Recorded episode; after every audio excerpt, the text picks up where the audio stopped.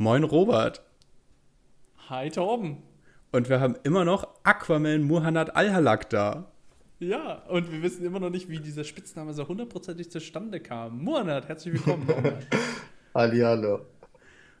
Freut mich sehr. Äh, muss ich gleich antworten, äh, warum ich jetzt Aquaman bin? Äh, der ja, jetzt, ja, erklär jetzt, mal. Natürlich, ja, erklär doch mal. Okay. Wie, wie bist du zu dem Spitznamen Aquaman gekommen? Abgesehen davon, dass du Abwassermeister bist. Ich bin Oder Abwassermeister. Hat's was damit zu tun? Das, das hat unter anderem damit tatsächlich zu tun. Und ich finde das ja mega, dass natürlich auch Leute, die jetzt, sagen wir mal, von der Praxis kommen, Abwassermeister sind tatsächlich, die auch genau das äh, auf Bundesebene äh, einbringen können. Und deswegen bin ich ja auch im Umweltausschuss, weil ich Abwassermeister bin und genau diese Themen behandle ich auf Bundesebene. Also alle Wasserthemen und, und, und. Und ich weiß, das Thema Wasser ist einfach unsexy. Und äh, nach der Riesendebatte letztes Jahr mit der Wasserkraft, wo ich mich dafür eingesetzt habe, dass kleine Wasserkraftanlagen weiter gefördert werden sollen, bis dahin war ich noch nicht der Aquaman. Und äh, nachdem wir einen Erfolg dann gehabt haben, wo wir uns durchgesetzt haben, auch als FDP-Fraktion, wo wir gesagt haben, kleine Wasserkraftanlagen werden weiter gefördert, die werden sogar gestärkt. In so einer Krise ist es mehr als notwendig. Wir müssen alles nutzen, was wir haben.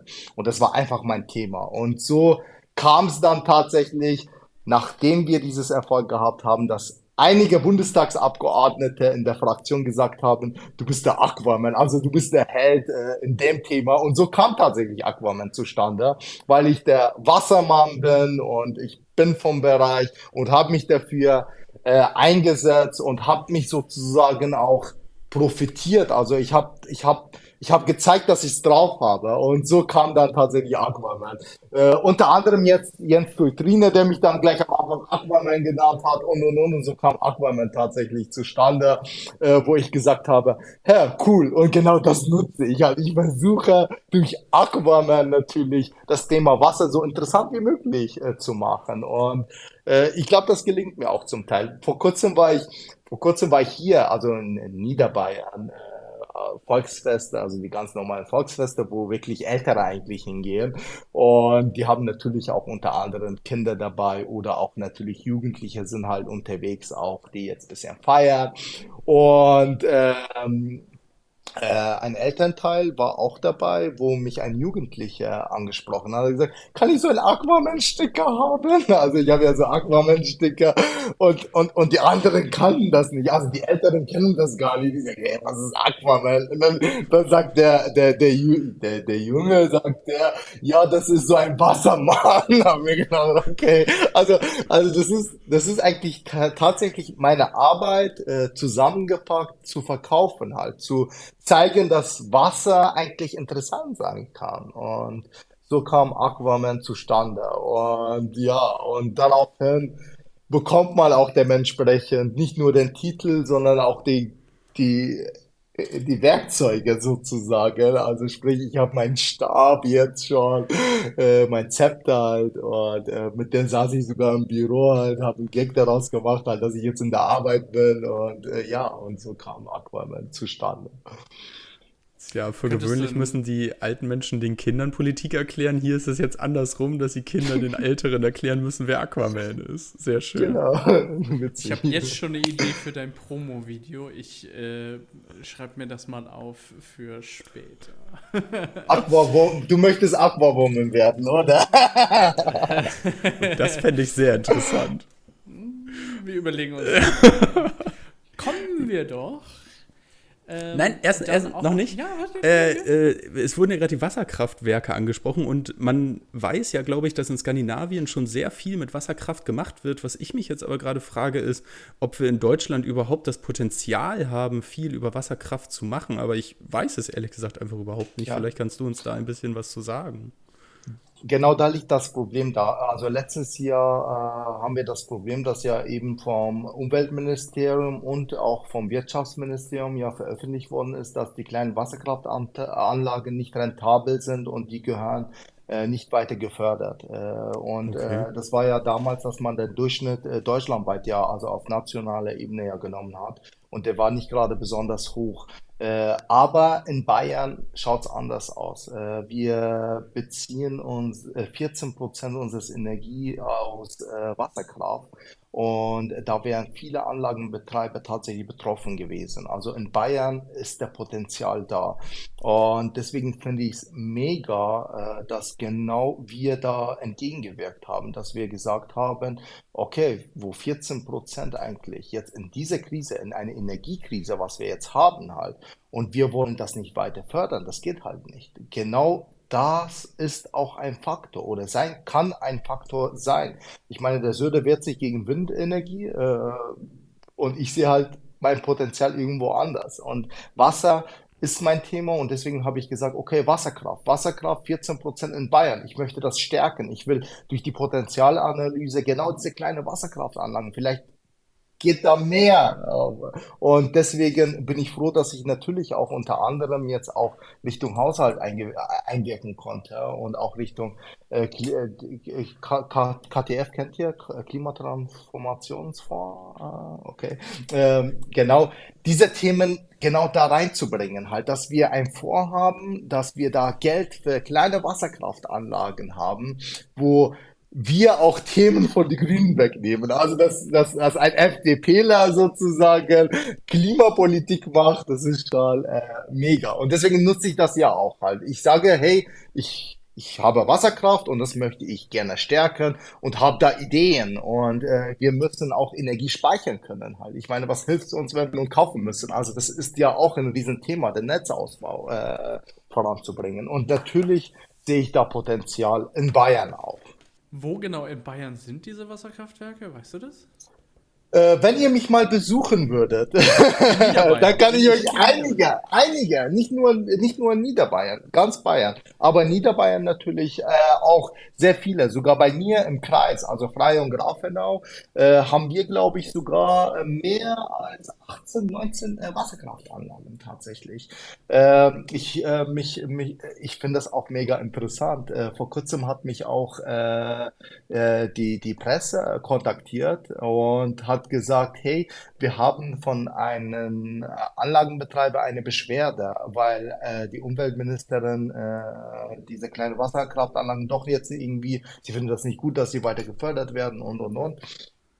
Und der hat sie, der hat mich als Ansprechpartner, wo er wusste, ich kann ihm weiterhelfen. Was ist dahinter? Stimmt das jetzt oder stimmt das jetzt nicht? Äh, und der wollte von mir Infos haben und dann konnte ich ihm erklären, was tatsächlich dahinter steckt. Also diese Wasserkraftanlagen sind hier und die habe ich auch damals, äh, wo, wo es alles zur Debatte stand, da habe ich mich auch mit Anlagenbetreiber getroffen. Ich war vor Ort, habe mir Wasserkraftanlagen angeguckt, weil natürlich das Argument damals mit dieser, mit dieses Fisch sterben, also sprich, äh, da, die, die, da, da die Standards halt nicht so genau äh, für kleine Wasserkraftanlagen gelten sollen vom grünen äh, Umweltministerium, wo damals dieses Umweltministerium eine Art beratende Stelle Richtung Wirtschaftsministerium äh, war. Also das bedeutet, das Umweltministerium hat damals gesagt, ja oder nein. Und so ging es dann Richtung äh, Wirtschaftsministerium, wo ich natürlich der, den Umwelt, also äh, unter anderem die Staatssekretäre und auch die Umweltministerin überzeugen musste durch diese Argumente damals.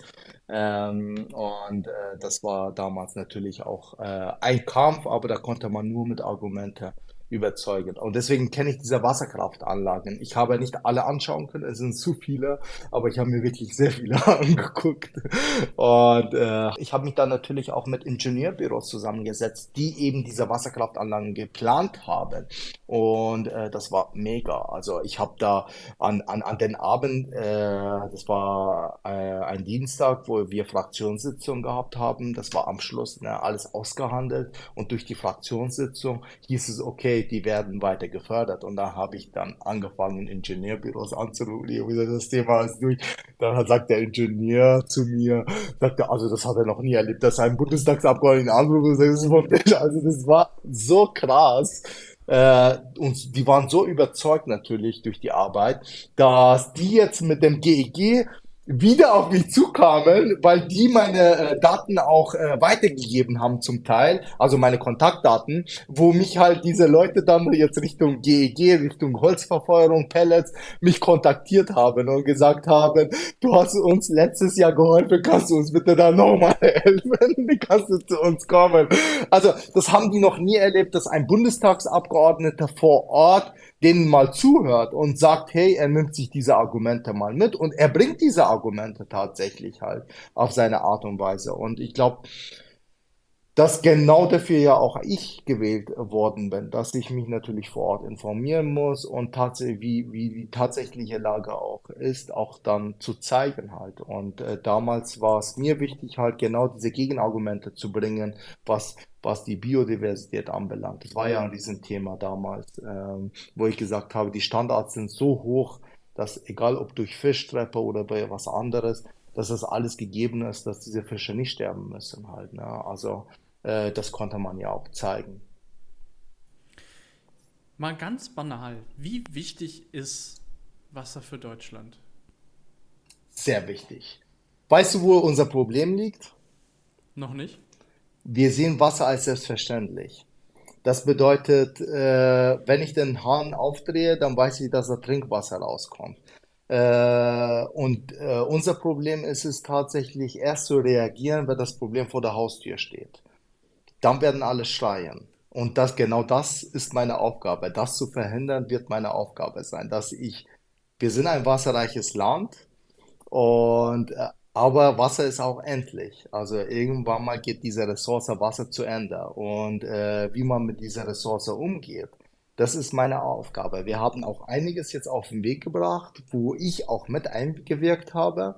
Auch, auch ein FD, äh, FDPler kann, äh, kann Umweltthemen. Äh, und ich habe vor kurzem ja auch auf Social Media ja auch gepostet, so mein Grinsen halt, weil es deine Idee war und äh, alle meinen die Grünen waren es. Also das genau, genau das versuche ich halt zu zeigen, halt, dass, dass auch einer der, der FDP angehört, wo ich immer wieder gefragt werde vom Medienvertreter, wo es heißt, du bist doch FDP-Abgeordneter, äh, warum sitzt du im Umweltausschuss? Ich sage, hey Leute, ich bin genau der Richtige dafür, weil ich ja eben vom, von der Praxis komme. Ich bin Abwassermeister, ich bin vom Fach und versuche diese Themen auf Bundesebene dann dementsprechend halt zu vertreten, zu ja einzubringen und natürlich auch äh, vielleicht auch Sachen anders machen, die vielleicht äh, ja, äh, schief laufen.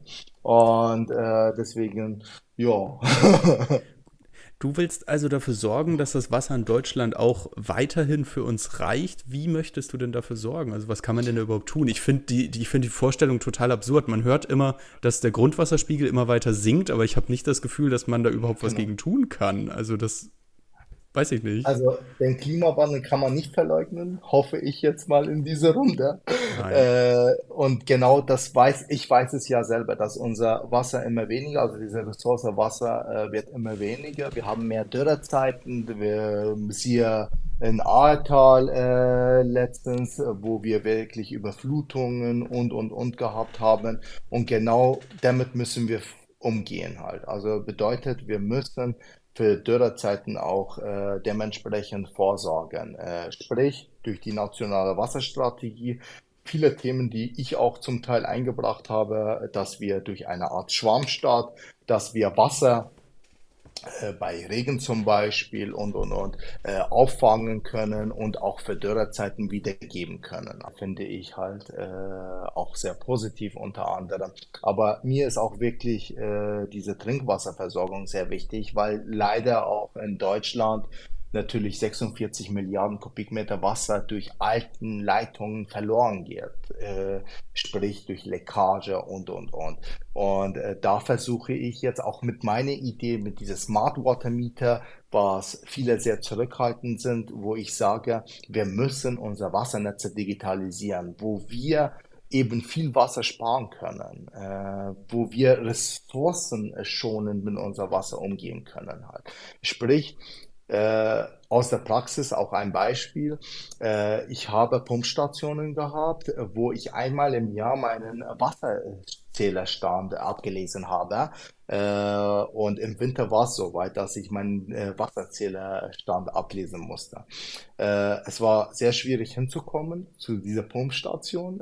viel Schnee lag rum. ich habe Schneeschuhe gebraucht. Bin hingekommen, habe es abgelesen, man kriegt ja diese Karten, wo man es reinschreibt und diese Karten werden dann dementsprechend auch eingeschickt halt werden dann ausgewertet und äh, ja, man bekommt seine Abrechnung und und und. Und äh, ich habe nach zwei Wochen äh, die Rückmeldung bekommen, dass der Aufwand umsonst war, weil ich den Wasserzählerstand falsch abgelesen habe. Das bedeutet nochmal alles von null. Ich gehe hin, lese meinen Wasserzählerstand ab und gebe es wieder ab. Und wenn ich jetzt, sagen wir mal, zwei, drei, vier, fünf Kubikmeter zu viel drauf gehabt habe, wäre das nie aufgefallen, dann habe ich halt mehr gebraucht. Das fällt ja nicht auf. Wenn irgendwo eine Leckage ist und kontinuierlich eine bestimmte Menge verloren geht durch die alten Leitungen. Und durch diese digitalen Wasserzähler, also Smart Water Meter, kann man ja eben stündlich pro Sekunde kann man sogar, äh, kann der Versorger eben seinen Wasserzählerstand ablesen, von der Ferne auch halt. Und genau das, da sehe ich ein Riesenpotenzial. Digitalisierung unserer äh, unserer Netze und äh, so vermeiden wir auch Leckagen. Das bedeutet, wenn Wasser verloren gehen sollte, dann weiß ich, dass da irgendwo halt, wo auch die Leckage ist, das werde ich durch diese, diese, diese Messstellen sozusagen dann auch rausfinden. Und ich hoffe, dass wir durch ich, auch ich habe äh, auf dem Bundesparteitag auch den Antrag eingereicht, dass wir eben diese digitalen Wasserzähler halt fördern könnten, also Anreize schaffen, dass Kommunen eben diese digitalen Wasserzähler einbauen können. Ich weiß damals, wo ich gesagt habe, es ist mehr als notwendig. Wir haben einfach mal 5000 äh, Wasserzähler, digitale Wasserzähler gekauft und nach einer bestimmten Zeit müssen diese analogen Wasserzähler ja sowieso ausgewechselt werden, weil sie ungenau messen dann halt. Und so habe ich es ersetzt. Und äh, mein Problem war es immer halt, dass, dass Leute, hm, die ansässig waren, also da gewohnt haben, gesagt haben, ich lasse mich doch nicht überwachen. Halt. Ich habe gesagt, da wird nichts überwacht. Also da wird nur der Zählerstand abgelesen. Man hat leider Angst äh, in der Gesellschaft auch. Man meint, äh, wenn ich jetzt auf Klo gehe oder oder dass man beobachtet wird, dass man überwacht wird, dass das Wasser dann irgendwann mal äh, zugedreht wird, wenn ich zu viel verbrauche. Aber das ist ja eben nicht der Fall. Genau das wollen wir meiden. Also, aber das sind so Maßnahmen, die ich halt gerne auch äh, ja vorantreiben möchte, auch äh, jetzt auch in der nationalen Wasserstrategie halt, wo wir mehr auf Zusammenarbeit zwischen Kommune, Land und auch Bund äh, tatsächlich schaffen, halt, dass wir gemeinsam den Weg gehen äh, können. Äh, auf Bundesebene ist immer wieder Thema, auch von der Umweltministerin. Äh, einmal hieß es, wir brauchen große Leitungen, dass wir von äh, Bundesländern, die mehr Wasser haben sozusagen, äh, Richtung äh, ärmere Bundesländer sozusagen transportieren können. Ich denke mir, okay, äh, wie kommt man sowas? Oder vor kurzem war auch natürlich auch, äh, ich glaube, Bild halt darüber berichtet, das war ein SPD-Bürgermeister tatsächlich, der sich äh, geäußert hat und er möchte diese Privatpools verbieten. Also man, man redet schon über sowas, obwohl man eigentlich jetzt schon was machen könnte dass wir anders mit unserer Ressource Wasser umgehen können, halt. Auch für die Zukunft. Ganz ehrlich, ich glaube, keiner macht sich da Gedanken, wenn er die Klospülung betätigt. Da geht Trinkwasser einfach, sauberes Trinkwasser einfach verloren, ne? Es ist Trinkwasser, was einfach für die Klospülung hergenommen wird. Theoretisch könnte man eine Zisterne äh, haben, wo Regenwasser aufgefangen wird und dieses Regenwasser kann man für die Klospülung hernehmen. Und das ist, das ist, das ist der größte Verbrauch ne, im Haushalt. Das ist interessant, dass du sagst, ähm, da, da, fallen mir verschiedenste Dinge ein. Ähm, das, das eine ist im europäischen Vergleich, glaube ich, gibt es eher Smart Meter als in Deutschland. Äh, ich ich glaube, das ist in Deutschland nicht so ab, abgegangen. Ich, ich kenne das äh, auch aus meinem Berufszweig, dass Smart Meter dann doch ein sehr hart umkämpftes Gebiet ist, aber halt nicht in Deutschland. Ja ähm, wobei wir große Metering-Hersteller halt haben und viele ähm, Komponentenhersteller halt scharf drauf sind, da reinzukommen, weil das sind halt immense Stückzahlen. Äh, und das Zweite, was mir dazu einfällt, ist, ähm, ist äh, mit, mit der Klospülung. Die Japaner haben das so interessant. Ich weiß nicht, warst du mal, warst du mal in Japan? Die haben. Ich muss da nicht in Japan sein, die Technologie haben wir schon in Deutschland, die wir nee, haben selber die, gesehen. Achso, nee, es, es geht darum, wie, wie die ihr Wasser be benutzen. Und zwar haben die ihre Kloschüssel und dahinter hast du ja diese, diese Box, wo dann das äh, Klowasser halt kommt. Aber die haben da oben drüber halt ihr Waschbecken. Das heißt, du wäschst deine Hände und dieses Wasser genau. tropft dann halt quasi in den. Genau. Das heißt, du musst nicht nochmal extra ein Waschbecken ja. haben, weil das hast du schon an der Toilette. Und so benutzt du das genau. Wasser eigentlich schon eh zweimal. Das ist schon genau. mal. Da, das ist ja alleine schon mal eine einfache Maßnahme, aber ich kann ja. natürlich auch also es gibt es gibt tatsächlich Zisterne zu nehmen. Die ist doch genau. also dein, nein, also nicht nur nicht, wegzuspülen. Also nicht nur das, es gibt tatsächlich viele Möglichkeiten. die Technologie hätten wir. Ich war ja vor kurzem auch in der Siemens Start und auch überall eigentlich, wo ich sehe, okay, da ist Potenzial und da ist eine Technologie da, die man eigentlich nutzen könnte halt. Also man könnte tatsächlich auch jetzt sagen wir mal, es ist es ist echt das Thema ist einfach gemein. Also äh, da geht es um Alklo halt und da kann man wirklich halt äh, Kot und Urin halt komplett äh, trennen halt. Also das, das geht auch. Und man kann tatsächlich auch von der Dusche, wenn man duschen geht halt, dass das Wasser tatsächlich aufgefangen wird und auch für die Klospülung hergenommen. Also sowas gibt's auch halt. Ne? Also, also diese Möglichkeit hätten wir, aber das macht keine, es ist unattraktiv. Äh, wir sehen, äh, wir gehen den günstigeren Weg tatsächlich halt. Ich meine, man hat's ja auch hier mit äh, Gas Bauen gesehen. Ja dass, genug. Ja, genau. Also das, das, das, das ist das Problem halt. Und ich weiß selber, ich bin selber, ich bin ein ganz normaler Bürger. Ich habe, ich war 14 Jahre lang äh, auf äh, Abwasserbehandlungsanlage. Ich war im öffentlichen Dienst. Ich war zuletzt Betriebsleiter und ich weiß, wie alle ticken, weil ich so auch getickt habe. Solange weil ich, weil, weil, weil ich einfach faul war. Wenn ich, wenn ich, wenn ich, wenn der Anreiz nicht da ist, dann mache ich das einfach nicht, weil ich einfach den einfacheren Weg gehen möchte halt. Und das ist mein Problem gewesen halt. Und deswegen muss ich versuchen, Anreize zu schaffen, dass, dass, dass die Interesse da ist, irgendwas zu machen halt. Und äh, ich glaube, dass wir ohne, ohne Anreize das nicht hinbekommen werden halt. Und natürlich muss man auch dementsprechend äh, die Leute auch darauf aufmerksam machen. Das passiert tatsächlich durch diese Smart Water Meter, weil ich das Gefühl dafür dann habe, wie viel ich tatsächlich äh, verbrauche. Das bedeutet auch eine Klospülung kann kaputt gehen und es, es rinselt halt kurz. Also äh, immer kontinuierlich äh, ein wenig äh, Wasser weg. Und, und, und, und das, das fällt mir irgendwie nicht auf, weil es so wenig ist. Und dann denke ich mir, ja, das ist eh nix und, und es läuft halt auf eine längere Zeit, aber, aber insgesamt ist es eine riesen Menge, die verloren geht halt. Und ich rede nicht nur von dieser Menge, durch diese alten Leitungen, was da verloren geht, das gar nicht eigentlich auffällt. Sehr schade halt. Wie, wie viel war das nochmal? Wie hoch war diese Zahl? 46 Milliarden Kubikmeter Wasser, kann man googeln alles. In Bayern tatsächlich noch viel höher äh, als der Durchschnitt. Wenn ich mir in Bayern prozentual gesehen. Okay. Ja. Ähm, und, Leider. wenn ich mir das jetzt als Menge vorstellen möchte, weil das ist ja jetzt erstmal eine Zahl und Kubik ist sogar nochmal schwieriger vorzustellen fürs, fürs Also Thema. ein Kubik, genau, also ein Kubik entspricht äh, 1000 Litern. Das heißt, wie viele Pools kriege ich damit voll? das ist Mehr als es in Ernst, Deutschland oder? gibt. Also, also ich glaube, so ein Aquarium hat bestimmt jeder zu Hause. Und da gibt's ja dieses 160, 240 äh, Liter Aquarium und diese 240 Litern, äh, das ist schon riesig, ne? Also das, das heißt, ist schon äh, krass. 10, und das ist, das, Genau, also 240, das sind 24 Prozent äh, ungefähr von äh, einem Kubikmeter. Wahnsinn. Mir ja, ist aufgefallen, dass ich in Mathe jetzt gut bin.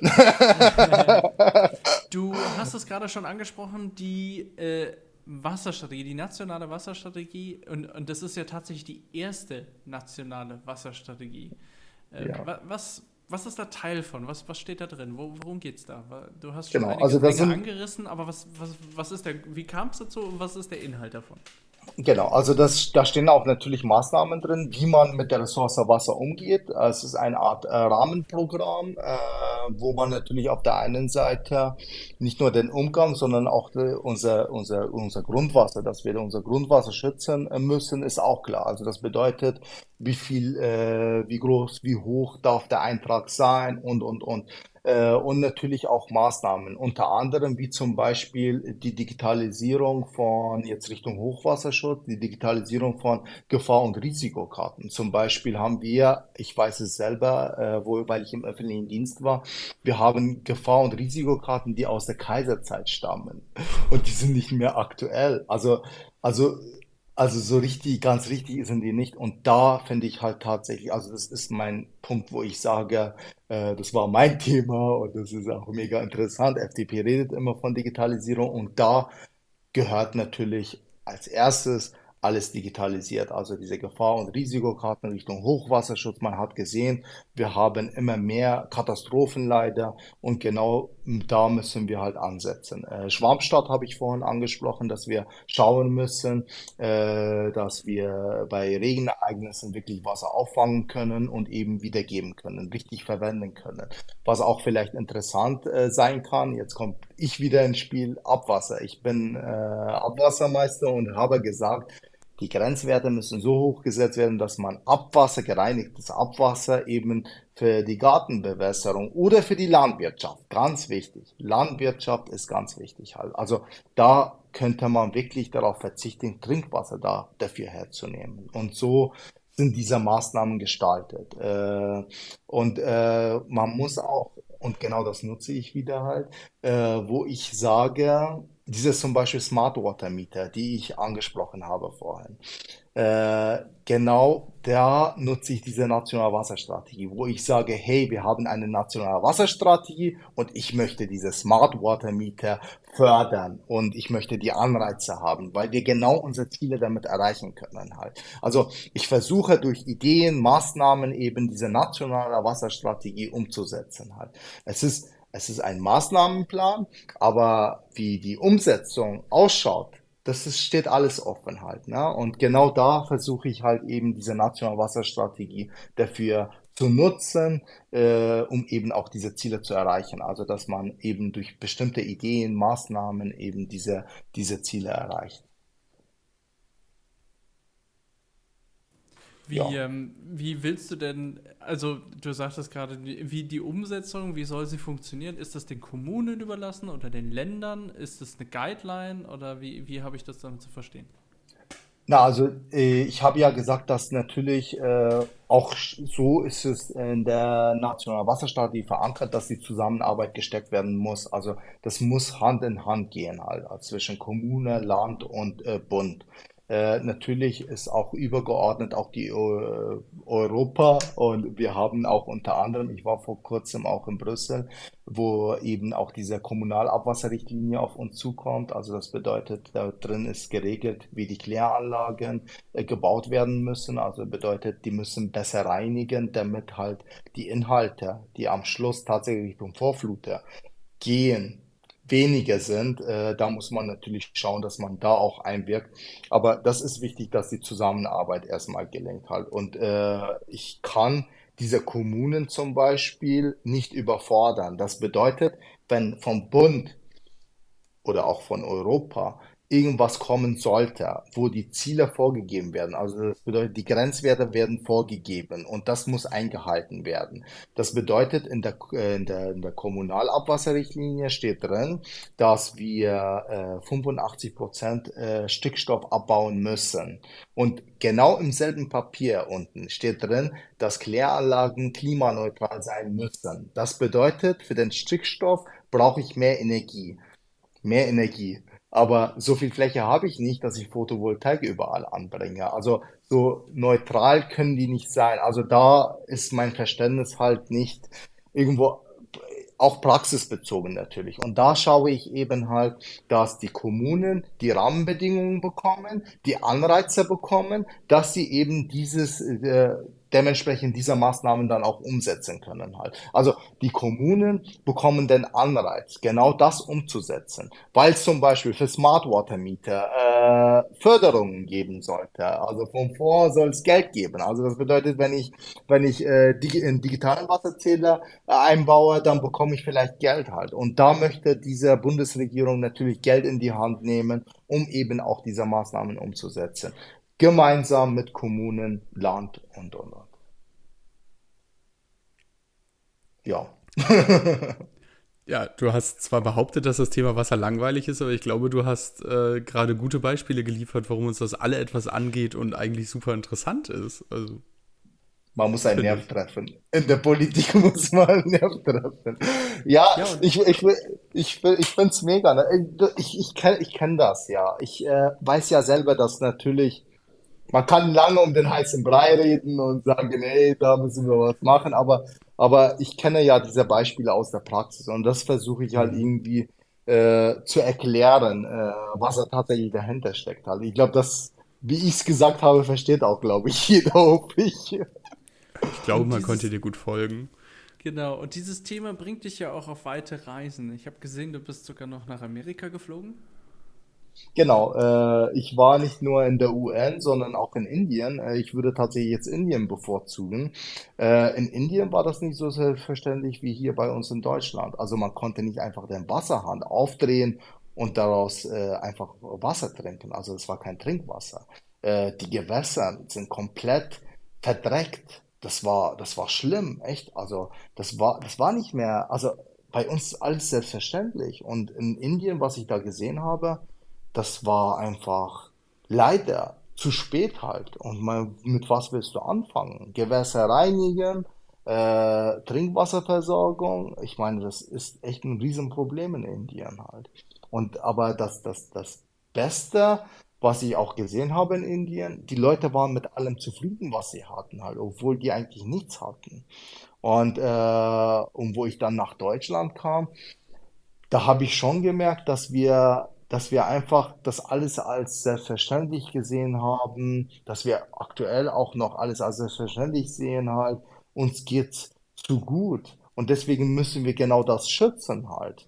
Warum müssen wir erst reagieren, wenn es zu spät ist? Und genau das ist ja mein Ziel halt, dass es, dass es, dass es nicht dazu erstmal kommt, und ich möchte nicht, dass dann alle schreien, wenn es dann soweit ist. Und deswegen müssen wir jetzt schon halt, wir haben auch jetzt in der Vergangenheit gute Arbeit geleistet, aber ich sehe so viel Potenzial, was wir jetzt machen könnten. Auch Richtung Energie, auch Wasserkraft nutzen halt. Also Wasser ist nicht nur ein Weg, sondern da gibt es so viel Potenzial, was man eigentlich nutzen könnte. Und genau das versuche ich halt. Genau. Also in der UN, äh, in der UN waren wir zu zweit. wir waren zu zweit äh, und da ging es ja tatsächlich Wasser für die Welt hieß es ja halt. Und äh, da waren auch andere Länder, die also ärmere Länder tatsächlich, die auch ein Riesenproblem mit Trinkwasser haben, die waren auch da anwesend und ich war auch äh, der einzige von der Fraktion, der auch da vertreten war und es war mega interessant. Es war super natürlich halt. Und da hat man auch tatsächlich gesehen halt, dass, dass, dass, dass ärmere Länder natürlich auch sehr, äh, also wir als Deutsche stehen auch sehr gut auch da, wo auch die in unsere Richtung schauen halt, wie machen wir es und, und das waren halt Themen, auch Inhalte, die auch tatsächlich eingebracht worden sind halt, mega interessant für mich persönlich. Gut. So, jetzt haben wir schon. ich, hoffe, ich hoffe, es war nicht langweilig. Nein, nein, es war, es war überhaupt nicht langweilig. Ich habe, also, wie du schon gesagt hast, niemand kennt sich mit Wasser aus und deshalb kann ich da jetzt nicht mitdiskutieren oder so, sondern sauge einfach nur wie eine gute Schwammstatte sozusagen alles auf, was du sagst, um es dann irgendwann mal anderen wieder äh, weiterzuerzählen. Aber ähm, du bist ja nicht nur im Umweltausschuss, sondern auch im Ausschuss für Inneres. Also lass uns doch vielleicht mal den, den Themenbereich wechseln wenn, äh, ja, Robert winkt weiter, hat also auch nichts mehr zum Thema Wasser. Ähm, vor kurzem wurde ja das Einwanderungsgesetz geändert. Da kannst du doch bestimmt auch was dazu sagen, warum wir das geändert haben, welche Probleme wir damit beheben, warum die FDP da richtig geilen Input in dieses Gesetz reingesteckt hat.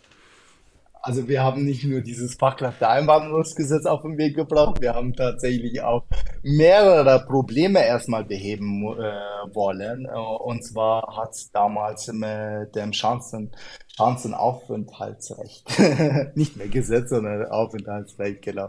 Chancenaufenthaltsrecht, was wir auf den Weg gebracht haben. Das war Januar, wo ich auch im Plenum natürlich darüber äh, debattiert habe. Und darauf bin ich auch mega stolz, wo wir gesagt haben, dass wir in Deutschland natürlich erstmal Probleme haben, die wir erstmal beseitigen müssen. Das bedeutet, äh, viele bei uns die sich integriert haben, die auch zum Teil in der Ausbildung waren, gearbeitet haben. Diese Leute leben in Kettenduldungen und diese Leute werden wahrscheinlich dann auch abgeschoben halt. Und das hat keiner verstanden. Das hat unsere Gesellschaft, äh, natürlich war das nicht akzeptiert, auch von der Gesellschaft, wenn man, wenn man auf der anderen Seite gesehen hat, dass, dass Kriminelle bei uns bleiben dürfen, aber nicht diejenigen, die sich integriert haben. Da haben wir gesagt, da müssen wir was machen und da müssen wir ansetzen. Erstmal schauen, dass wir diese Probleme in Deutschland beheben. Und das haben wir gemacht, indem wir über 130.000 Leute diese Möglichkeit, diese Chance gegeben haben. Dieses Chancenaufenthaltsrecht gibt vielen diese Möglichkeit und diese Chance, sagt es dir eigentlich vom Namen her schon halt. Und äh, da bin ich erstmal froh, einmal. Zweitens, das ist dann der zweite Weg, äh, oder das war ja auch eine Art äh, Wahlversprechen, glaube ich, auch von der FDP. Was heißt, glaube ich, ich weiß es. und, äh, und dieser Fachkräfteeinwanderungsgesetz äh, nach kanadischem Vorbild, also das bedeutet, äh, wir ermöglichen äh, Fachkräfte, weil wir auch ein äh, Arbeitskräftemangel schon eigentlich in Deutschland haben. Krieg mal, äh, such, such, mal Handwerker. Also du findest keine Handwerker. Das ist schlimm, echt. Wo ich in den Bundestag äh, eingezogen bin, hat der Bürgermeister hier, als damals mein, mein Chef sozusagen als Abwassermeister, äh, hat er gesagt, das gibt's doch gar nicht. Der Bundestag klaut uns sogar die Fachkräfte jetzt weg halt. Und und wir haben ein Problem in Deutschland. Wir haben gesagt, wir müssen das erleichtern. Deutschland ist ein Einwanderungsland und äh, das darf man nicht mit Migration vermischen. Äh, wir sorgen dafür, dass Fachkräfte die Möglichkeit haben, nach Deutschland zu kommen, eine Arbeit zu suchen, die Chance bekommen, hier zu arbeiten. Und äh, wenn sie sich positiv entwickeln, sprich, äh, die haben sich innerhalb dieser Zeit positiv integriert, äh, beherrschen auch die Sprache, haben Arbeit gefunden, dann gerne hier bleiben. Warum denn nicht? Aber wir müssen uns aber auch nichts vormachen und müssen auch auf der anderen Seite natürlich äh, erstmal die irreguläre Migration verhindern, also die illegalen Wege verhindern, entgegenwirken und äh, wir müssen schauen, dass wir auf legalen Wege Arbeitskräfte, Fachkräfte nach Deutschland äh, bekommen. Und ich finde das ja auch mega, was jetzt auch in der letzten Sitzungswoche ein Riesenthema war mit der gemeinsamen europäisches Asyl, mit gemeinsames europäisches Asylsystem, also GEAS, äh, wo wir äh, die europäische Grenze schützen. Und das ist schon so ein bisschen äh, krass, wenn man das sagt, ne? Europäische Grenze schützen, oh Gott, ist es nicht so ein bisschen rechts? Nein, weil wir die legalen Wege erleichtern wollen, weil wir die illegalen Wege ermöglichen, mhm. weil jeder die Möglichkeit hat, nach Deutschland zu kommen, sich zu integrieren und hier zu bleiben halt. Und deswegen müssen wir schauen, an der Grenze schon halt, dass wir schauen müssen, äh, diejenigen, die eigentlich nicht mal eine Chance haben, die dürfen wir dann leider nicht reinlassen halt. Und äh, weil die die legalen Wege ja nehmen können halt. Und so wollen wir auch Kommunen ja auch entgegenwirken halt. Also äh, Kommunen äh, entlasten. Und äh, deswegen auch sehe ich dieses Gesamtpaket, Fachkräfte, Einwanderungs-, Chancenaufenthaltsrecht und natürlich mit der GEAS, das sind Punkte, die sehr positiv sind. Und äh, ich kann noch eins dazu sagen. Äh, ich habe selber Azubis da gehabt, die während der Ausbildung noch abgeschoben werden sollen halt. Und genau das wollen wir ja entgegenwirken halt. Und genau so würden wir auch die, äh, die, die rechten Parteien tatsächlich, also eine rechte Partei, äh, klein machen, weil wir Lösungen äh, vorbringen halt. Dieses Fachkräfteeinwanderungsgesetz ist so positiv. Keine interessiert sich jetzt dafür, weil, weil da keine Streitthemen da waren. Halt. Da waren keine Streitthemen halt. Und es war auch FDP halt. Aber die Medien haben wirklich nichts darüber berichtet. Also jetzt so halt extrem wie, an, wie über was anderes halt. Das war ein riesen Vorteil. Das war ein Punkt für die FDP halt. Ne? Also das war FDP-Thema. Und genau das haben wir so gemacht halt. Ich sehe heute noch, also man muss sich das so vorstellen, äh, diese GEAS, äh, wo wir unsere europäische Grenze schützen, Grüne ist dagegen, SPD ist dagegen halt. Es ist rein FDP und, und, und, und das ist für mich eine, der diese Geschichte mitgemacht hat, eine, der Migrationshintergrund äh, hatte, äh, hat, kommt nach Deutschland, integriert sich, bekommt diese Chance und nutzt diese Chance, dieses Geben und Nehmen auf beiden Seiten, fördern und fordern, das ist FDP halt. Und genau das wollen wir ja halt. Also das bedeutet, auch an der Grenze wollen, will ich wissen, hat derjenige überhaupt eine Chance auf Asyl hier bei uns in Deutschland, ja oder nein? Und so kann er dann zu uns kommen. Weil was hat's für einen Sinn, wenn einer hier ist, der nimmt, egal ob jetzt Mittelmeer oder auch andere Routen, der nimmt diese Routen ja, sein Leben ist in Gefahr eigentlich. Halt. Man weiß ja nicht, ob er es überhaupt schafft oder nicht. Und ist dann bei uns und hat nicht mal die Chance, der wird dann irgendwann mal abgeschoben. Vielleicht nach ein, zwei, drei Jahren, vier Jahren, fünf Jahren, weiß man ja nicht halt. Dieses Verfahren kann lange dauern.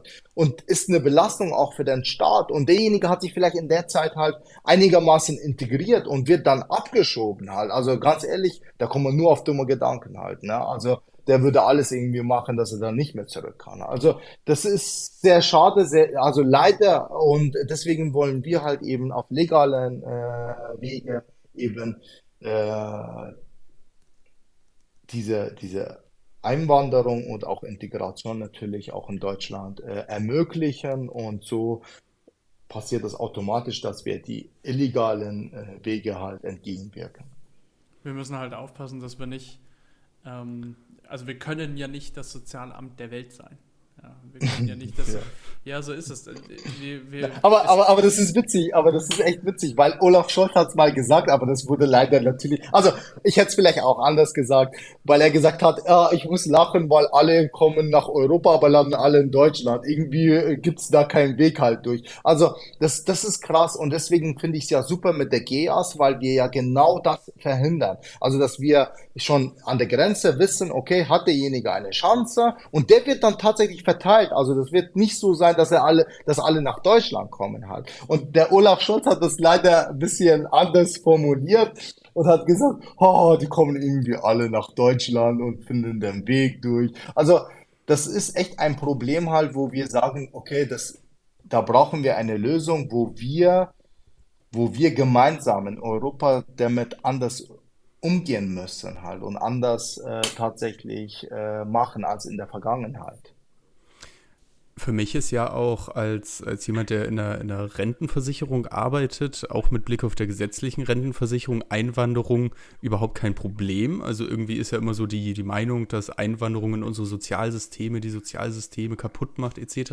Aber es ist ja gerade in der gesetzlichen Rente so, dass wir auf eine äh, Situation zulaufen. Nach aktuellen Prognosen ist es, glaube ich, so, mhm. dass irgendwann ein Arbeitnehmer, der gerade Geld verdient und in die Rentenversicherung einzahlt, auf sechs Rentenempfänger kommt in Deutschland. Und das ist einfach irgendwann nicht mehr tragbar für das System. Und das, weil Deutschland halt zu schrumpfen beginnt, brauchen wir auch diese Einwanderung, um unser Sozialsystem aufrecht zu erhalten. Und deshalb ist es ganz, ganz wichtig, dass wir das ähm, auf bessere Beine stellen, wie wir es jetzt halt gestellt haben. Die müssen halt auch arbeiten und auch in die Sozialsysteme einzahlen. Wenn sie das nicht tun, sind sie eine Belastung. Und genau, genau. da Aber unterscheidet. dafür muss man halt die Möglichkeit geben und das haben wir ja damit glaube ich, auch, dass, dass Personen nicht hier lange Aufenthaltsrecht haben, auf den Sozialsystemen hängen, sondern dass sie sich auch einbringen können. Es dürften ja, ja. Es, es, gab ja viele, wie, wir auch gesagt haben, äh, ähm, ausländische Ausbildungen anerkennen, besser anerkennen und äh, schneller ja. anerkennen, dass die sich halt auch einbringen können und arbeiten können in ihrem genau Beruf. Das, da, darum geht's genau ja. das ermöglichen wir, genau. Also das war echt ein Riesenproblem. Meine, meine, meine Mutter ist äh, Lehrerin, äh, mein Unternehmer und wo wir hier, natürlich war ich elf Jahre alt, aber dennoch als Kind bekommt man schon alles so ein bisschen mit. Äh, aber das war, das war für sie ein Horror. Ein Jahr lang nichts machen dürfen halt. Mein Dad, also, die haben das kaum ausgehalten. Also keiner dürfte arbeiten und das ist so schade. Das war damals, ne, 2000, 2001 und heute ist es viel schlimmer. Und genau das wollen wir anders machen. Ganz ehrlich, äh, 2015, 16, 17 haben wir eine Flüchtlingswelle gehabt. Wir haben 1,3 Millionen Geflüchtete gehabt. Das war ein Riesenskandal hier in Deutschland. Die Behörden waren überfordert und, und, und, und. Und wir haben jetzt auch, äh, ich war persönlich auch betroffen jetzt mit der Ukraine. Wir haben 1,2 Millionen heute, stand nicht mal drei Jahre. 1,2 Millionen Geflüchtete, nicht nur aus der Ukraine, äh, die meisten aber, dann auch aus Afghanistan, Syrien immer noch, äh, Türkei mit dem Erdbeben natürlich, auch Irak auch noch.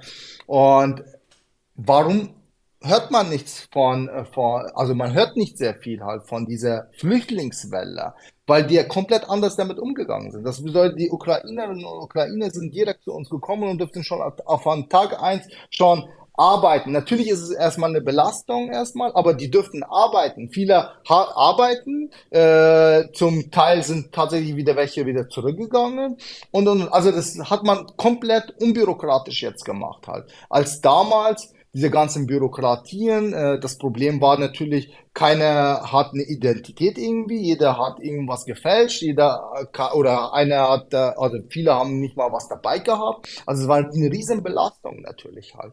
Und damit gehen wir komplett jetzt anders um halt. Und genau das wollen wir ja eben anders machen halt. Und ich finde das ganz ehrlich, ich verstehe das heute nicht auch und das ist auch für viele nicht verständlich, wenn ich auf der einen Seite äh, Kriminelle bei uns dann äh, da habe, die wir nicht abschieben dürfen. Und das wissen auch diejenigen. Und auf der anderen Seite schieben wir genau die richtigen, weil äh, die, also die falschen, also sprich diejenigen, die sich integriert haben. Und äh, weil man sie eben auch leicht findet, die, man weiß ja, wo sie arbeiten oder wo sie zum Auffinden sind. Und genau die können wir leicht abschieben. Und das finde ich so schade, echt. Und das akzeptiert unsere Gesellschaft nicht. Und das ist auch gut so. Ähm, gut, jetzt haben wir ja schon sehr viel darüber gehört, was in den letzten zwei Jahren so passiert ist. Wir sind ja gerade ungefähr bei der Halbzeit der Legislaturperiode, in der du in den Bundestag mhm. reingewählt worden bist. Gib doch mal einen Ausblick, wie jetzt die zweite Hälfte für dich aussehen wird. Also woran wirst du jetzt in den nächsten Monaten noch weiter arbeiten? Genau, also bei, bei mir war es tatsächlich so, dass ich irgendwie zwei Wochen gehabt habe, dass ich mich überhaupt einarbeite, weil natürlich die erstmal, wir haben, also diese Regierung hat ja ein Riesenproblem gehabt, äh, weil wir nicht nur diese eine Krise gehabt haben, sprich mit Corona am Anfang, äh, weil wir ja ab ein Jahr drauf, äh, Februar, wo natürlich diese Regierung gestanden ist, wo, wo alles jetzt, wo wir soweit waren sozusagen, dann kam der Angriffskrieg auf die Ukraine. Äh, man muss auch gestehen, dass jede Regierung eine einzige Krise mal gehabt hat. Also sprich, die alte Regierung hat zwischen 2017 und 2021 eine einzige Krise und das war halt eben Corona. Und das hat sie nie mal geschafft. Und, und dann kommen wir, ja, das war, äh, äh, genau, also 15, 16, 17 war die Flüchtlingskrise, aber das, ah, die ja, war schon mhm. so ein bisschen, genau, also die war schon weg. Also das war für die neue Regierung eigentlich keine Krise mehr gab. Mhm. Und äh, also vorher war die Flüchtlingskrise, genau. Also pro Legislaturperiode eine Krise, so ungefähr, also eine Krise. Und und unser Problem war es halt, und auch mein Problem als Neuling, äh, schnell einarbeiten. Wir haben äh, hier in der Corona-Politik, also das war eine Katastrophe am Anfang, Maske, Abstand, geimpft und was weiß denn ich. Also das war eine riesen Diskussion, echt. Also, also ich konnte es gar nicht genießen im Bundestag halt. Ne? Das war eine Katastrophe. Äh, aber wir sind komplett dann anders damit umgegangen und positiv. Und das hat man ja gesehen halt. Und ich bin mir ganz sicher, äh, wenn die FDP in dieser Regierung nicht wäre, hätten wir eine allgemeine Impfpflicht gehabt. Da bin ich mir ganz sicher. Und ich stand da irgendwann mal da und äh, da haben mich echt SPD-Abgeordnete und grüne Abgeordnete. Wegen euch FDP steht diese Regierung jetzt schlecht da halt. Ich habe gesagt, nee. Und genau da hat man schon gemerkt, dass die FDP natürlich ihre eigene Position hatte und auch einwirken konnte. Und das war mega natürlich. Äh, dann ging es natürlich mit dem Angriffskrieg auf die Ukraine. Das bedeutet, wir haben eine weitere Flüchtlingswelle gehabt. Ich habe die Zahlen ja vorhin genannt. Äh, eine wirtschaftlich angespannte Lage. Wir haben dann eine Energiekrise gehabt. Wir haben Inflation. Also das sind so viele Krisen auf einmal. Also ich habe selber Tage dabei gehabt, wo ich mir gedacht habe, krass, über morgen jetzt zur Abstimmung. Über, also wie stimme ich ab? Und da kann man nicht einfach schlafen halt egal ob jetzt damals Waffenlieferungen oder auch andere Themen halt, wo du dir denkst, wie willst du darüber abstimmen halt? Ich will keinen Krieg auslösen halt. Und, und das, das ist nicht einfach halt, ne? Und, und dann nebenbei noch natürlich die Themen einbringen, die, wo du, du eigentlich wolltest halt. Und das, ich muss echt sagen, zwei Jahre lang, ich habe, ich, ich werde auch keinen Urlaub haben. Also ich bin da wirklich durchgehend nur am Arbeiten. Äh, mein Büro sagt, du musst Urlaub nehmen. Und äh, das, das geht einfach nicht halt. Und genau diese Zeit, vier Jahre ist sehr wenig. Und genau diese Zeit versuchen wir zu nutzen halt. Egal, jetzt in meine, in meine, äh, meine Themen, ich glaube, ich habe da schon auch meine Position und ich habe da auch natürlich meine Themen auch gesetzt zum großen Teil. Egal ob jetzt im Umweltbereich, wo ich wirklich halt Richtung Wasserkraft, habe ich ja vorhin auch angesprochen. Ich habe auch selber Ideen eingebracht, egal ob Smart Water, äh, Smart, äh, Smart Water Meter oder auch natürlich andere Themen, die ich gesetzt habe. Oder auch Richtung Integration, wo ich mich da hinstellen kann, wo ich von meiner Geschichte und auch Themen ansprechen kann, wo viele, die nicht so ausschauen, vielleicht ein alter weißer Mann würde, glaube ich, nicht das sagen, was ich sage, weil er sofort in eine Schublade landet. Und das ist sehr schade halt bei uns in Deutschland. Und genau diese Themen kann ich ansprechen. Und deswegen habe ich auch unter anderem äh, beim Chancenaufenthaltsrecht ja unbedingt reden wollen und da habe ich ja auch geredet und wenn ein ein Armin Laschet zu unserer FDP-Torte Torte kommt, also sprich unser, unser Sitze, wo, wo die FDP-Fraktion ja sitzt, ein Armin Laschet kommt zu mir nach meiner Rede und gratuliert mir, das fällt in der Fraktion auf.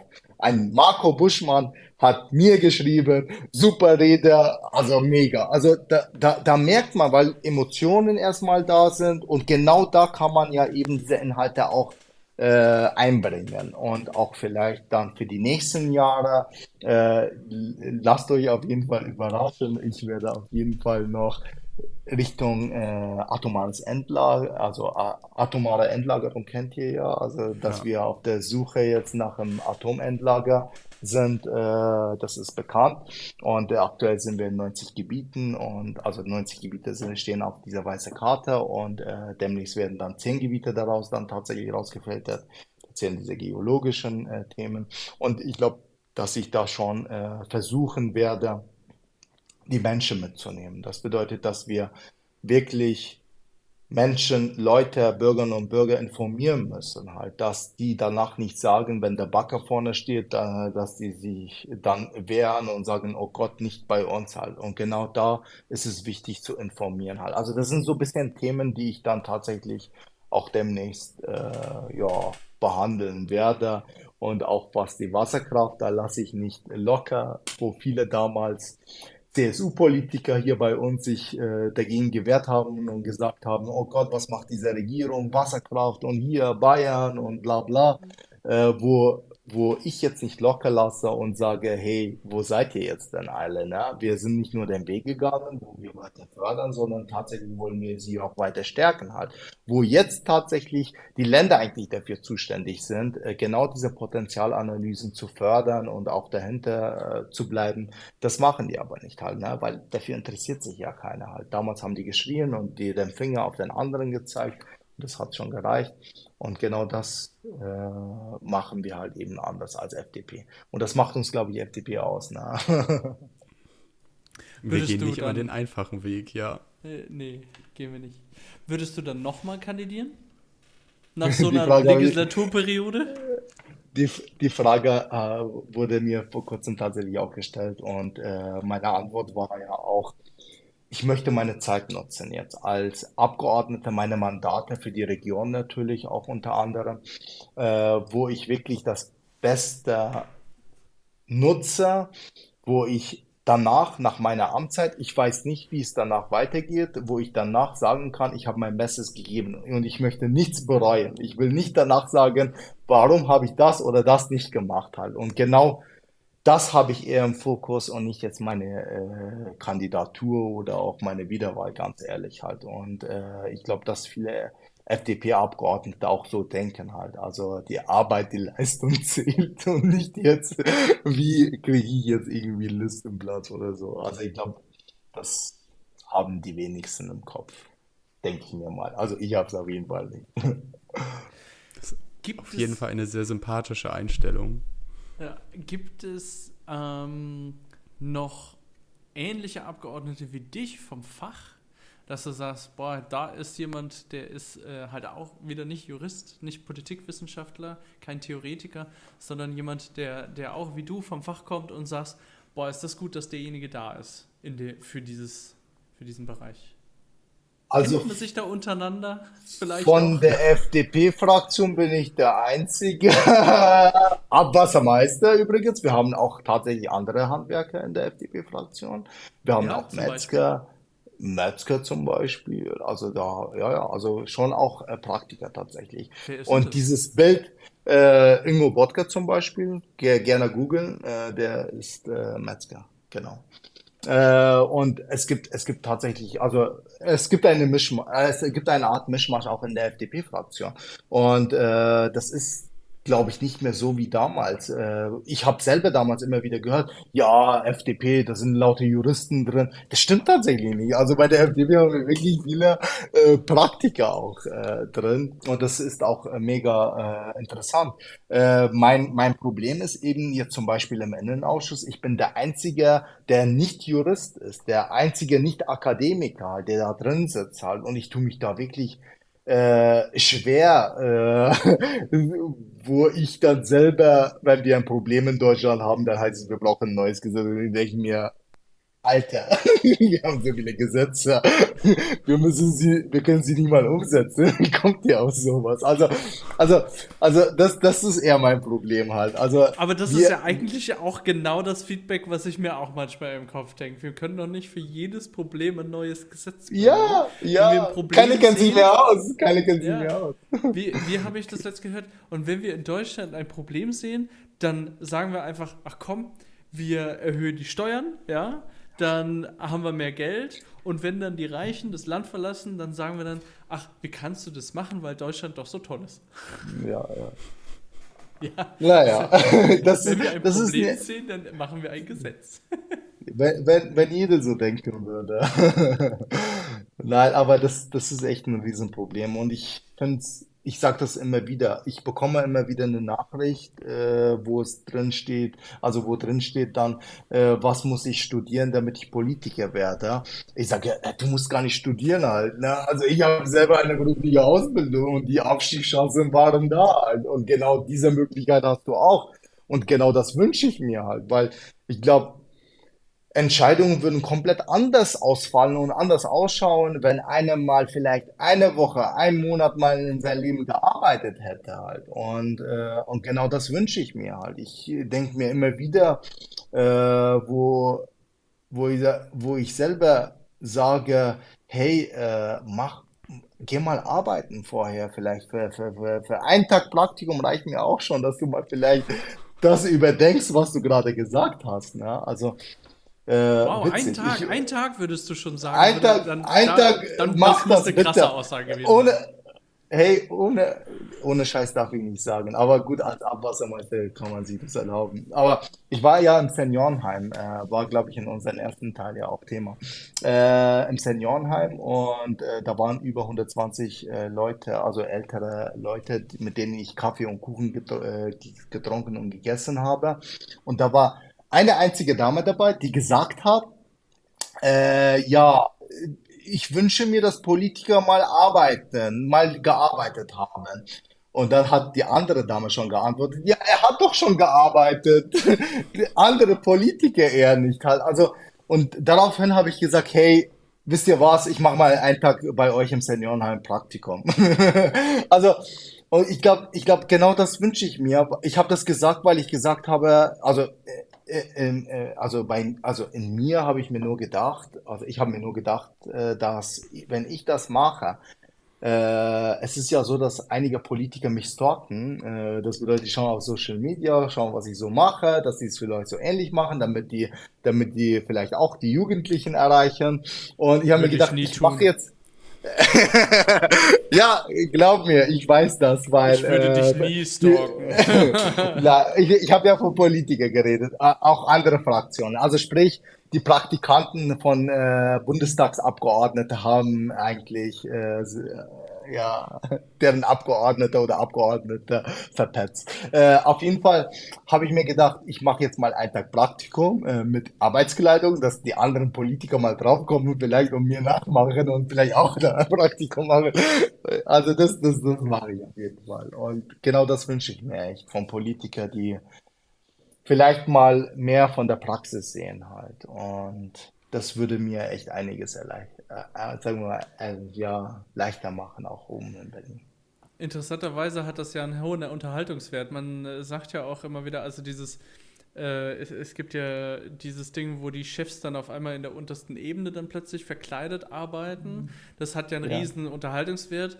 Und dann, glaube ich, ist das ja auch fürs Fernsehen ein gefundenes Fressen, wenn es dann heißt, oh, ein Politiker, geht mal ins Krankenhaus und macht mal Krankenschwester oder so, ja. ja? Mal einen Tag oder ein Wochenende oder was auch immer. Oliver Pocher hat das, glaube ich, mal gemacht und hat das ja. äh, natürlich groß, groß aufgebauscht. Natürlich als Entertainer hat er das natürlich witzig gestaltet, aber es wäre ja ein gefundenes Fressen für die Medien, äh, sowas einfach auch zu machen. Dabei ist es genau wie du sagst. Eigentlich ist es ja genau das, was sich jeder offensichtlich wünschen würde, was mehr mhm. passiert. Gerade die Leute, die dann in diesen Fachausschüssen sitzen, dass die dann, wenn sie dann in ihren Wahlkreisen halt wieder sind, ähm, ja. genau eben diese Praxiserfahrung vielleicht auch mal sammeln. Nicht nur zusammensetzen ja. zum Reden oder irgendwas diskutieren, sondern auch tatsächlich sammeln. Das ist äh, ein extrem, extrem guter Input. Das heißt, die ähm, Mitarbeiter der anderen äh, Abgeordneten haben so den Auftrag bekommen, hier, stalk mal und dann äh, sagt das mir Bescheid, da, was der macht. Vor, vor kurzem ist es tatsächlich ausgerutscht. Äh, eine Praktikantin, eine Praktikantin, äh, also ich wurde von der Abgeordnete äh, vorgestellt und da hat sie äh, gleich gesagt, also, nee, also ich habe mich vorgestellt, genau. Also die Abgeordnete kannte ich und sie hat ihren Praktik äh, ihre Praktikanten dabei. Äh, und ich habe mich halt vorgestellt, äh, weil neues Gesicht halt. Und also ja, ja, äh, sie kennt mich ja schon, äh, weil vor kurzem jetzt in der Besprechung ja ihr Social Media äh, Accounts ja als Vorzeigepolitiker sozusagen hergezeigt. Und da hat die, äh, die Abgeordnete natürlich gleich gesagt, also, da hat sie gleich vom Thema abgelenkt halt und hat versucht halt das Ganze zu. Also da merkt man halt, dass es tatsächlich in, in so Teambesprechungen ja irgendwie, dass meine Accounts irgendwie hergezeigt werden, dass, dass man sagt, hey, so muss man das machen und so. Also da habe ich mir gedacht, oh Gott. Und ich merke ja selber halt und ich mache ja alles selber. Äh, und deswegen merke ich halt, wer tatsächlich, wer die Ersten sind, die immer halt gleich äh, schauen und welche immer kontinuierlich immer wieder alles anschauen. Auch ein Fabian Köster schaut meine Stories an. Ja, ich habe erst vor kurzem mit Stories angefangen. Es ist schon krass, was man da sieht, wer, wer da alles guckt. Das hätte ich gar nicht gedacht, dass man ja. schauen kann, wer sich die Stories auch anguckt. Ja. Also es, es, es, ich tue mich da natürlich, also so alles weiß ich ja nicht, weil ich, also durchschnittlich schauen sich, glaube ich, auf Insta alleine 2000, etwas über 2000 äh, Leute ja, die innerhalb kannst von ja 24 Stunden. Das geht die kannst du gar nicht halt. Und äh, wenn du jetzt ganz oben, du siehst, äh, irgendwann mal kommen diejenigen, die immer halt wirklich aktiv sind, äh, irgendwann mal oben. Also ich merke schon halt, äh, blauer Haken, wer ist das? Äh, also du hast schon eine kleine Übersicht auf jeden Fall, wer vielleicht eventuell deine Story halt gesehen hat oder nicht halt. Gut. Ja. Wir haben schon über eine Stunde gequatscht. Ja, und ich habe immer noch eine Frage. Gerne. ja? man, man, man, man, kann ja drei Teile daraus machen oder zwei Teile halt. Man kann sich immer mal in der Mitte so Cut. ah, das wäre wär jetzt, glaube ich, auch seltsam, wenn wir so ohne Verabschiedung und neue Begrüßung in der Mitte hier irgendwie durchschneiden. Das bleibt schon eine. Mit ja, Felix Meyer haben wir ja auch eine Spielfilmlänge aufgenommen. Genau. Ähm, Wir haben jetzt, also ich, ich habe jetzt noch eine Sache zum Handwerk, weil du ja sagtest, Handwerker und so weiter und Klientel, äh, oder man sagt ja immer wieder, FDP ist Klientelpartei äh, für die Akademiker oder wie auch immer. Was bietet denn die FDP für das Handwerk? Wo, wo setzt sich die FDP für das Handwerk ein? Ich habe, warum bin ich bei der FDP? Und ich habe gesagt, diese Chancengleichheit und Vorankommen durch eigene Leistung. Das bedeutet, Leute wir, wir, wir ma ich, ma ich mache selber Werbung. Ich bin auf Schulen und sage, hey Leute, macht eine berufliche Ausbildung, macht eine berufliche Ausbildung. Und so merke ich halt, dass das vom Elternhaus schon kommt, dass dass das Kind unbedingt studieren muss, äh, dass aus ihm was werden äh, kann, nur wenn er studiert hat. Und das, das, das ist so schade halt und so ärgerlich halt. Und genau das sagt ja die FDP halt. Äh, mach das, was du willst. Und die Leistung zählt halt und nicht nur weil du jetzt studiert hast oder oder jetzt sagen wir mal von der Elite äh, von der Elite kommst, dann bist du was. Das, das ist genau das Gegenteil, mal sagt die FDP. Und leider wird die FDP auch von, von der Öffentlichkeit so in diese Schublade reingeworfen, dass, dass nur die Elite drin ist halt. Aber das stimmt aber nicht halt. Das sind einfache, viele einfache Leute. Ich kenne viele Abgeordnete, die wirklich so bodenständig sind, wo ich mir denke, ja, ihr seid so cool halt und ihr seid bei der FDP halt. Also das ist genau das Gegenteil halt. Und, und genau das unterstützt die FDP. Und ich bin froh, dass wir natürlich auch mit der äh, Bildungsministerin genau da auch äh, ansetzen, dass wir eben die für die berufliche Bildung äh, werben und auch da unterstützen halt. Ich kenne das selber damals, wo ich meinen Meister gemacht habe. Ich habe ich hab, ich hab kein BAföG bekommen. Ich habe selber alles selber finanziert. Also ich habe 16.000 Euro, über 16.000 Euro für Unterkunft und, und, und in die Hand genommen, äh, nur um meinen Meister zu machen. Also das war, das war so, das war so schade halt und so ärgerlich eigentlich jetzt, wenn ich darüber nachdenke. Aber ich wollte das. Und genau da müssen wir ansetzen. Da müssen wir unterstützen. Und ich finde das mega halt was, was auch wir von der FDP natürlich halt jetzt auch auf den Weg gebracht haben und natürlich auch Richtung Jugendliche jetzt auch äh, gemacht haben. Egal, ob jetzt diese die kleinsten Sachen, 520 äh, Minijobgrenze und und und äh, BAF und genau das ist halt FDP, ne? Aber ich rate vielen, auch äh, junge Leute tatsächlich, zu schauen, was die Abgeordnete eigentlich tatsächlich sind oder was die genau gemacht haben vorher halt. Und, und nicht diese gleich vor, äh, sagen wir, dass die diese Vorurteile haben, auch, auch vielleicht Ältere, weil die Ältere haben ja diese Vorurteile meistens. Ja, ich, ich war damals ja ähm, wahnsinnig überrascht, wie gut eigentlich die Bundestags-App ist. Da findet man ja problemlos auch zu jedem Abgeordneten so einen kleinen Abriss ihrer Lebensgeschichte und da schaue ich immer sehr gerne nach, wo die eigentlich herkommen und was die gemacht haben und was die gelernt haben, wenn ich mal irgendjemanden in den Nachrichten oder in irgendeiner Debatte sehe. Also äh, das ist, finde ich, immer eine sehr gute Möglichkeit, sich erstmal darüber zu informieren. Und äh, Google hilft natürlich auch, aber verlinkt meistens sowieso auf die Seiten von, ähm, von dieser App oder von bundestags.de.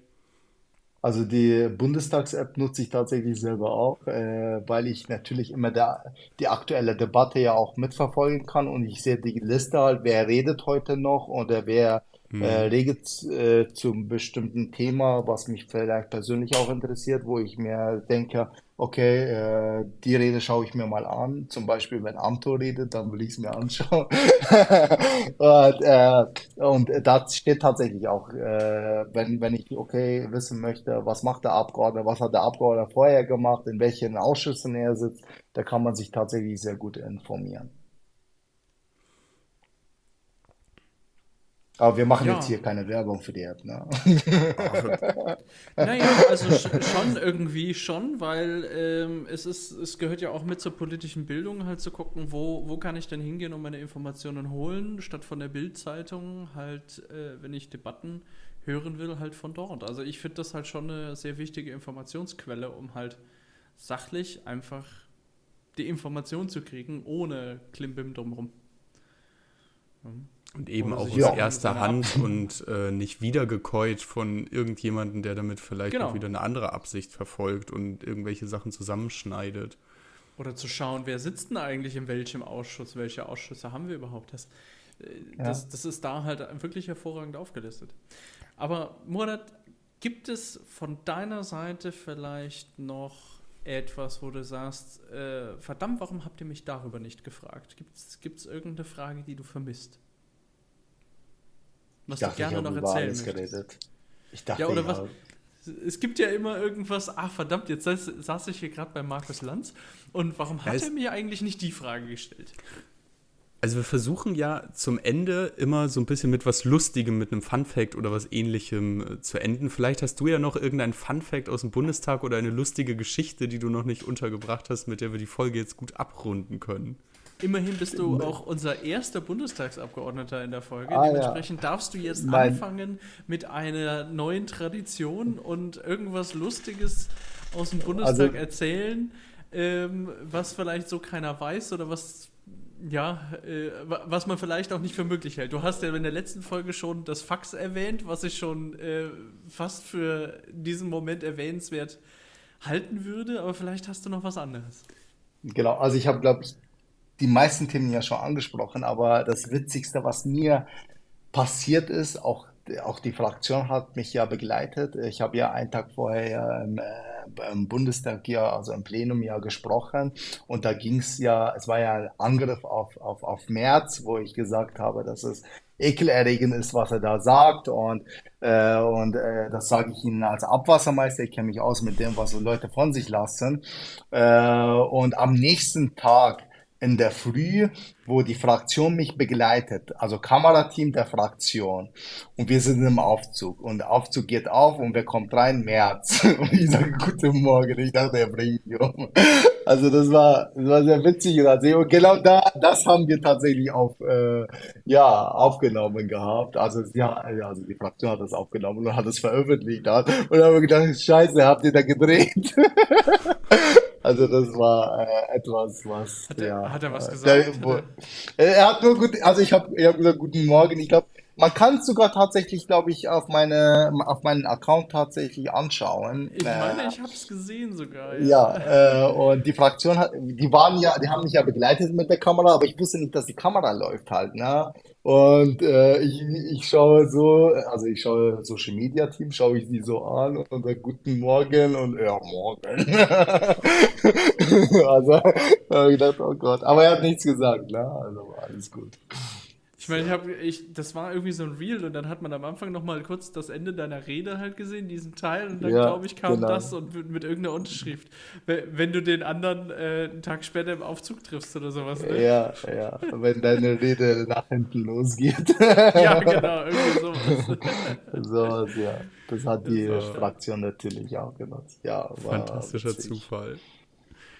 Ja, aber, aber ich glaube, dass das echt auch in der Politik wichtig ist, dass man halt so menschlich wie möglich halt Politik auch macht halt. Und ich glaube, wir sind auch alle Menschen halt, ganz ehrlich. Und wir lachen auch ab und zu mal und weinen vielleicht auch halt. Und ich glaube, das ist alles mal äh, menschlich halt. Und genau das will, glaube ich, der Bürger auch sehen, halt mehr Ehrlichkeit sozusagen. Ja, das glaube ich auch. Ich glaube, das ist ein gutes Schlusswort. Es war uns auch. eine Ehre, dass du hier warst eine sehr große Ehre. Ja. Ey, vielen Dank, das hat mega Spaß gemacht. und, und da schauen wir mal, vielleicht wiederholen wir das mal. Ja, gerne. Bei Gelegenheit immer gerne. Bei Gelegenheit. Und äh, dann würden wir jetzt sagen, ähm, auf Wiedersehen. Danke, dass du da warst. Und ähm, wir hören voneinander. Sehr gerne. Vielen Dank. Ciao. Bis ciao. dann. Tschüss. Tschüss.